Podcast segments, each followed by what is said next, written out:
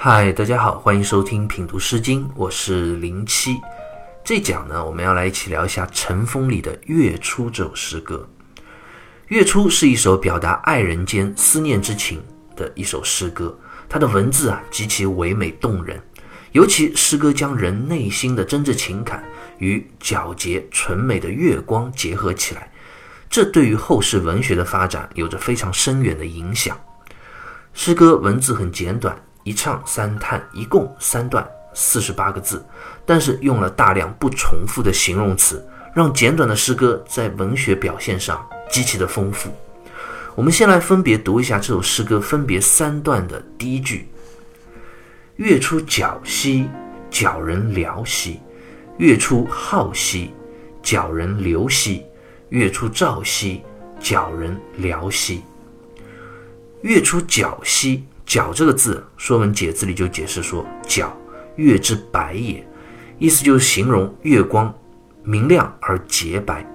诗人开篇的第一句啊，就以夜晚的月光起兴，目的当然是为了托月光来咏佳人。那接下来就要写到这位佳人了，也就是诗人心爱的这个姑娘。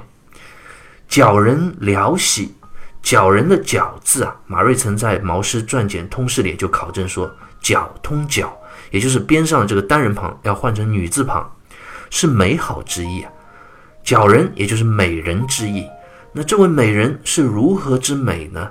了兮，了字啊，在这里通了，也就是边上的单人旁换成女字旁，是指女生柔美动人的样子。我们可以想象这样一幅画面啊，美好的夜色中，洁白明亮的月光洒下来。月光下呢，有这样一位娇美温柔的女子，这是一幅动人心扉的唯美画面，拨动着诗人，甚至是我们每一位读者的心弦。那诗歌接下来两段的第一句，其实也是意思相类似的。第二段的第一句“月出皓兮，皎人流兮”，“皓”字在这里通“皓”，也就左边的白字旁换成日字旁。《说文解字》里就解释说：“皓，日出冒。”其实这个字本来的意思呢，是指日出时太阳的光亮，而在这里呢，被借用过来形容月光的明亮。这样的形容方式啊，也一直延续到现在。我们现在还经常讲一轮皓月当空啊，其实也是指月光的明亮。皎人流兮，这个流字啊，通流就是边上的这个竖心旁换成女字旁，也是表达美好之意。那最后一段的第一句呢？月出照兮，皎人寥兮。这里的“皎人寥兮”的“寥”字啊，火字旁是光明的意思。我们看，在这里诗人用形容词就有了质的变化。之前两段的第一句“皎人寥兮”和“皎人流兮”啊，“寥”和“流”都是形容女生娇美美丽，是一个外在美好的形容词。而最后这一段用这个火字旁的“寥”，则是表达光明光亮之意。这其实是一种内在的美了。是一种心灵上互相感动和吸引的表示。作者望着天空中明亮的皓月，光芒熠熠啊，照亮了昏暗的夜色。而这位美丽的女子呢，她对于作者来说啊，也是发光发亮的，就像这月光一样。月光照亮的是无边无际的夜色，而这位女子所照亮的却是诗人内心和灵魂。所以，我们现在还经常会这样形容说啊，爱人就像是我们心中的日月一般。我想，的确是这样。真正好的爱情，就是另一半可以如同日月一般啊，光彩熠熠，照亮、温暖着你孤独的心灵。我们刚刚读了诗歌分别三段的这第一句，诗人描写了一幅极其唯美至极的文学画面，月光。美人交相辉映啊，照亮诗人的心灵。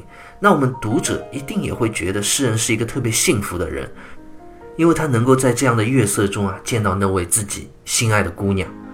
但是当我们读到诗歌分别三段的后一句，就会发现原来并非如此。原来这位诗人所深爱的皎人啊，他此时此刻并非在诗人的眼前。这一切都是诗人美好的心愿和盼望。诗人只是在空对月色，思念着自己爱人的样子。诗歌的文学调性啊，也一下子就变得忧郁起来了。而正是这份唯美月色与诗人内心忧郁之间的缠绵、想象和现实的这种虚实的结合，让这首诗歌在文学上堪称是千古佳作。我们接下来就一起读一下诗歌分别三段的这后一句：“书遥脚兮，劳心巧兮；书犹瘦兮，劳心草兮；书犹少兮，劳心躁兮。”舒摇脚兮，这个“舒”字啊，有解释说是指女子体态舒缓优雅的样子。其实这样的解释啊，显得有点牵强。马瑞辰在《毛氏传简通释》里就考证这个字，他说：“舒者发声词，意思就讲这个‘舒’字啊，在这里其实是表示一种感叹的发语词。这个发语词放在这里，一方面是让诗歌的文学更加的生动，触及内心啊；另一方面，其实也是一个文学上细微的转折。诗歌之前的第一句啊，画面唯美动人，月出美人啊，文学上非常的浪漫，让人感到一种幸福和美丽。但是到了第二句的这一开始，诗人却不禁的感叹一声，这让整首诗歌的文学调性啊，也慢慢的发生了转变。舒摇脚兮，摇脚，马瑞辰在《毛氏传简通释》里就解释说，摇脚由窈窕。皆叠韵，余下尤瘦，腰少，同为形容美好之词，非舒迟之意也。意思就讲“窈窕”二字啊，其实是一个叠韵词啊，和接下来两段这一句所讲到的“尤瘦”和“腰少”啊，其实都是用于表达美好的意思。那这句话就诗人在感叹啊，就是这样一位美好的女子啊。我们看这一句感叹，让语气一下子有了一些忧郁的转折。那这位美好的女子怎么了呢？接下来诗人就讲到了“劳心巧兮”，劳心当然指的就是忧心之意。巧字，《说文解字》里就解释说啊，巧忧也，也就是忧愁、忧伤之意。这里诗人啊，就真正讲出了心中的忧伤之感。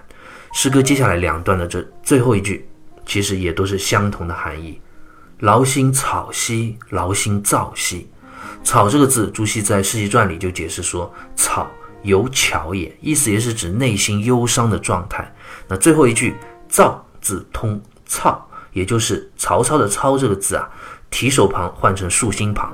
《说文解字》里啊就解释说：“操，愁不安也，是指人因为忧愁而焦虑不安的状态。”那问题就来了，诗人为什么如此的黯然神伤、焦虑不安呢？关于这个问题，《毛氏正解》里就讲到。思而不见则忧，意思又讲诗人之所以如此忧伤的真正原因，是他心中思念那位魂牵梦绕的爱人，但是却又见不到。思而不见之苦，怎能不叫人忧郁伤怀呢？那读到这里啊，我们就一下子明了了，原来诗歌之前一句所讲的那位美人啊，并非诗人真实亲眼所见，而是诗人在想象。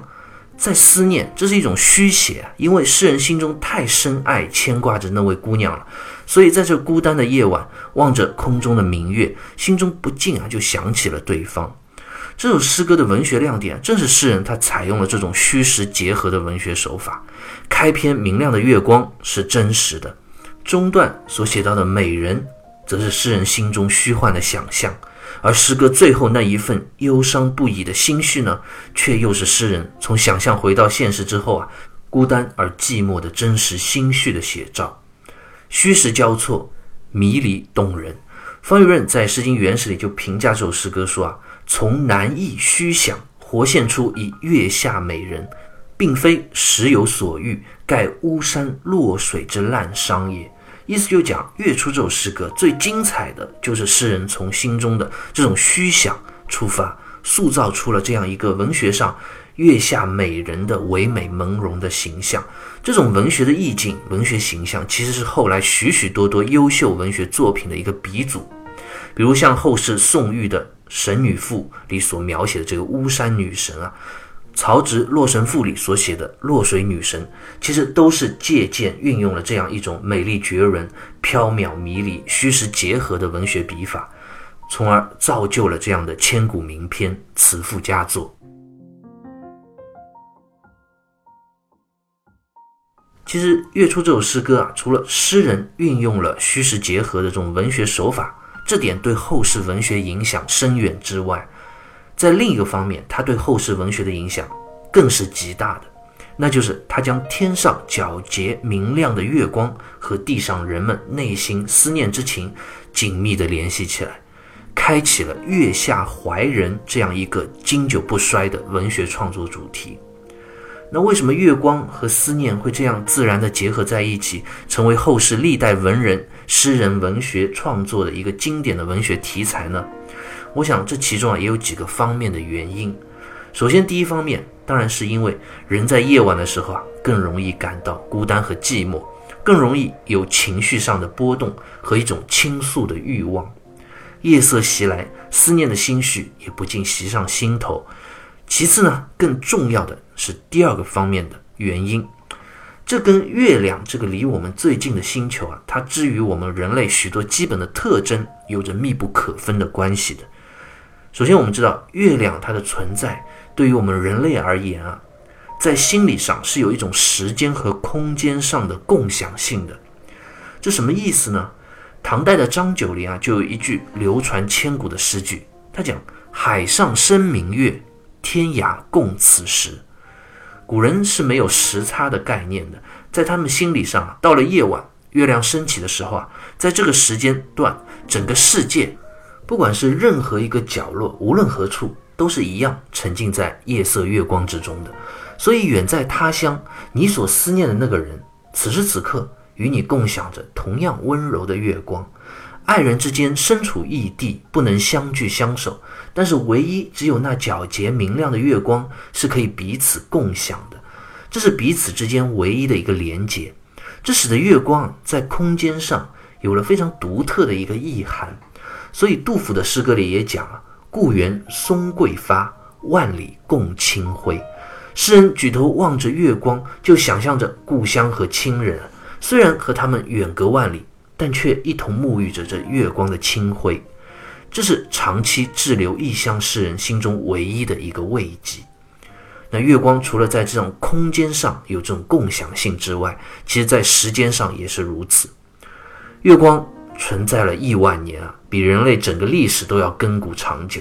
那从某种意义上来说，千年前的古人和我们当下的人所见的也是同一片月色，这就让今人和古人之间有了一个跨越时间、跨越历史连结的桥梁。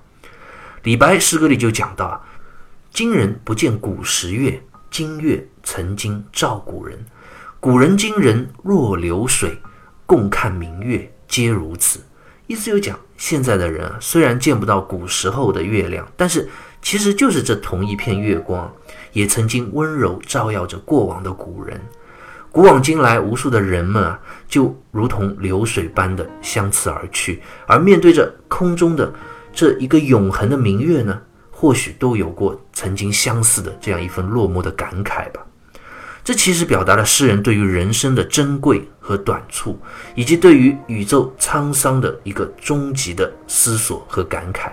而这样一份感慨，正是源于月光在时间上对于古今之人这样一份跨时间的共享的特质。那说到这里啊，有的人就要问了。那拥有这样一份共享特质的，其实不仅仅是月亮啊，太阳不也是这样吗？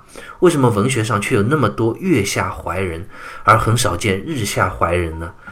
我想，其实这和月亮另一方面的一个特质就更有关系了。月亮它不像太阳那么炙热、那么耀眼，它更温柔，而且它还会不断的变化，它与人类世界中千丝万缕的情感变化更加的契合。我们非常熟悉啊，苏轼《水调歌头》里就写道：“人有悲欢离合，月有阴晴圆缺。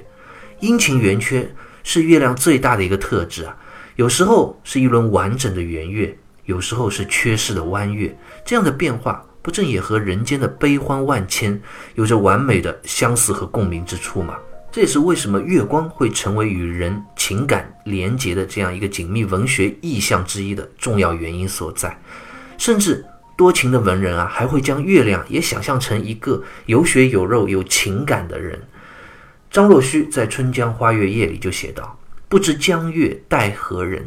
但见长江送流水。”意思就讲，这江上的明月啊，纵使江水川流不息，永不停留，但它却千百年来每晚都会升起，在那里照耀着大地。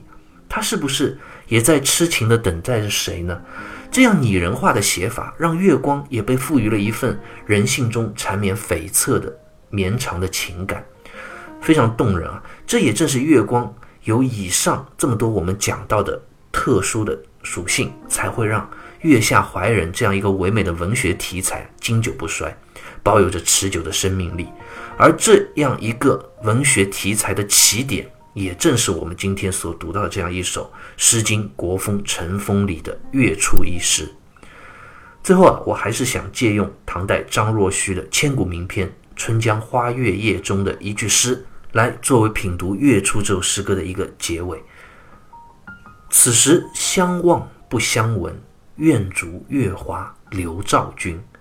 这一句实在是写的太美了，意思就讲此时此刻啊，我望着皎洁的月光。思念着远离我的爱人，你一定和我一样啊，也沐浴在这迷人的月色之下。我们相隔千里，见不到彼此的样子，也听不到彼此的声音。但深爱着你、牵挂着你的我呢？此时此刻，多么希望我能够融化、消融，成为一缕清新的月光，跨越山川湖海，随着这温柔的月色流散到你的身边，去照耀着你。去包围着你，去温暖着你呢。我想这也是《月初》这首诗歌诗人内心最大的一个盼望吧。好，关于《月初》这首诗歌，我们就先聊到这里，下期再会。